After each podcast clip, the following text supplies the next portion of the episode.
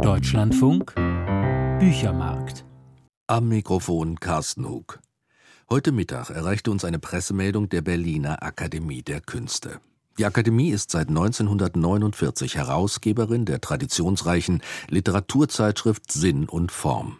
Das Landgericht Berlin hat nun in einer Klage des Herausgebers der Literaturzeitschrift Lettre Internationale, Frank Berberich, stattgegeben und bis auf weiteres die Herausgabe von Sinn und Form untersagt. Kern der Klage ist ein durch staatliche Finanzierung angenommener Wettbewerbsvorteil. Berberich wirft Sinn und Form aber auch vor, eine Staatszeitschrift zu sein, mit deren Hilfe die Kolonisierung der Zivilgesellschaft betrieben werde. Ich habe kurz vor der Sendung den Chefredakteur von Sinn und Form, Matthias Weichelt, auf dem Weg nach Oldenburg telefonisch an einer Autobahnraststätte erreicht und ihn gefragt, was er denn von diesem Vorwurf hält. Ja, von diesem Vorwurf halte ich, äh, wie Sie sich vorstellen können, überhaupt nichts. Sinn und Form ist ähm, eine bedeutende Literaturzeitschrift einer langen Tradition, die seit über 70 Jahren von der Akademie der Künste herausgegeben wird, also erst äh, in der DDR und jetzt in der wiedervereinigten Akademie der Künste. Und wenn diese Zeitschrift etwas schon in der DDR ausgezeichnet hat, dann, dass dort auch immer oppositionelle Stimmen zu Wort kamen, dass dort Autoren veröffentlicht wurden, die nirgendwo sonst veröffentlicht werden konnten, deren Stücke nicht gespielt werden konnten.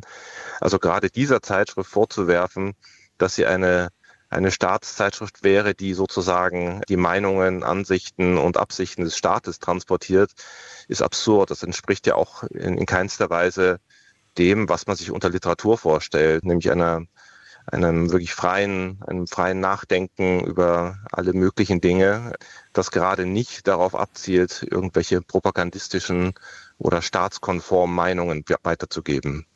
Wie erklären Sie sich denn, dass es ausgerechnet jetzt zu dieser Klage kommt, zu dieser Art von Klage auch?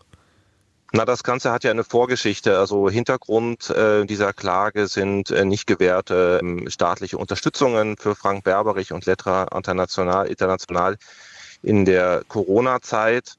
Und diese Ablehnung von, ähm, von Förderung in dieser Notsituation hat Frank Berberich äh, dazu gebracht, sich einen Anwalt zu nehmen, sich eine Kanzlei zu suchen und gegen andere Zeitschriften, die äh, kontinuierlich gefördert werden, die an äh, öffentliche Institutionen angebunden sind, vorzugehen.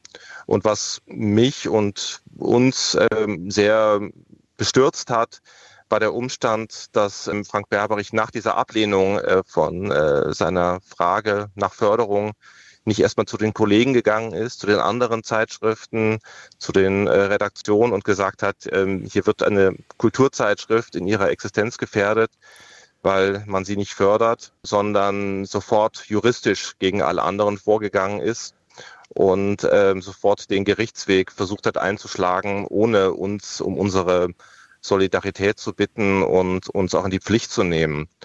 Und unser Beirat hat dann Frank Berberich nochmal einen Brief geschrieben und ihm angeboten, gemeinsam mit anderen zu versuchen, Fördermöglichkeiten für ihn zu eruieren und auch nochmal beim BKM vorstellig zu werden. Und das alles wollte Frank Berberich nicht. Er hat das auch schriftlich äh, in einem sehr, sehr langen Brief in unseren Beirat abgelehnt und hat sich für den Gerichtsweg entschieden und das Schlamassel, das mit diesem Gerichtsweg verbunden ist, das haben wir jetzt, nämlich dadurch, dass die Zeitschrift das nächste Heft von Sinn und Form und momentan alle Ausgaben von Sinn und Form nicht erscheinen dürfen. Also das sind die ganz konkreten Folgen jetzt. Ab sofort ist der mhm. Vertrieb oder die Verbreitung von Sinn und Form untersagt. Ja, ja. Wie gehen Sie denn jetzt als Chefredakteur mit dieser Situation um? Na, das ist natürlich das Schlimmste, was einem passieren kann, dass ähm, das, wofür man täglich arbeitet, wofür auch diese Zeitschrift steht, nicht mehr erscheinen kann. Wir haben ein Heft vorbereitet, äh, in dem großartige Autoren versammelt sind, äh, Lutz Seiler, Annette Gröschner, äh, Juri Androrowitsch, Friedrich Diekmann und viele andere. Das Heft war ein sehr schön komponiertes, auf das sich die Autoren gefreut haben, auf das sich die Leserinnen und Leser gefreut haben und das jetzt nicht erscheinen darf, das sozusagen unter Verschluss liegt, das hoffentlich noch erscheinen wird, aber momentan nicht herauskommen darf. Und das ist eine sehr schwierige Situation, ähm, wenn man sich so einer Aufgabe verpflichtet fühlt, wie ich und wie auch meine Kollegen in der Redaktion das tun. Und das Einzige, was aktuell uns ähm, den Mut nicht ganz sinken lässt, ist der Umstand, dass wir jetzt schon eine große Welle der Sympathie und Unterstützung erfahren. Also wir haben auch auf unserer Homepage äh, von Sinn und Form eine Stellungnahme unseres Beirats veröffentlicht, der sich gegen diese Attacke von Lettre wendet und eine Liste sehr namhafter Unterstützer, die, die, die sich diesem, äh, dieser Stellungnahme angeschlossen haben. Und das, das ist das, was uns momentan hilft, diese Unterstützung, diese Aufmerksamkeit, die wir bekommen. Und natürlich, und das ist das Allerwichtigste, der Glaube daran, dass die Zeitschrift auch wieder erscheinen wird. Also dass sich dieses juristische Scharmützel dahingehend äh, beenden lässt, dass Abhilfe geschaffen wird den, äh, dem, was, was, die, was das Gericht äh, auferlegt hat und dass wir dann wieder herauskommen können und dass die Leser auch dann wieder die Zeitschrift in Händen halten werden, die sie lesen wollen und die sie seit vielen, vielen Jahren kennen. Sie haben auch gesprochen gerade von der großen äh, Sympathie und Solidarität, die Sie erfahren. Dennoch muss ich noch mal fragen, können Sie denn nachvollziehen, warum diese Klage angenommen wurde? Also das ist ja tatsächlich eine juristische Frage und gar nicht eine Frage jetzt des gesunden Menschenverstandes. Mhm. Mhm. Naja, es ist eine Frage, es ist eine Klage vor einem, vor einem Wettbewerbsgericht, also dass sich jetzt zum Beispiel gar nicht damit ähm, zu beschäftigen hat, welche verfassungsrechtlichen Fragen dahinter stehen, welche zum Beispiel diese ganz große Dimension, die dabei natürlich mitschwingt. Was darf der Staat? Was soll der Staat? Inwiefern ist öffentliche Förderung wichtig? Äh, inwiefern äh, muss sie geschehen, um ähm, in bestimmten Bereichen auch Kultur und Kunst und Literatur überhaupt zu ermöglichen? Das sind Fragen, die vermutlich in weiteren Instanzen gestellt werden und die sich auch, glaube ich, auch die öffentliche Debatte drehen wird.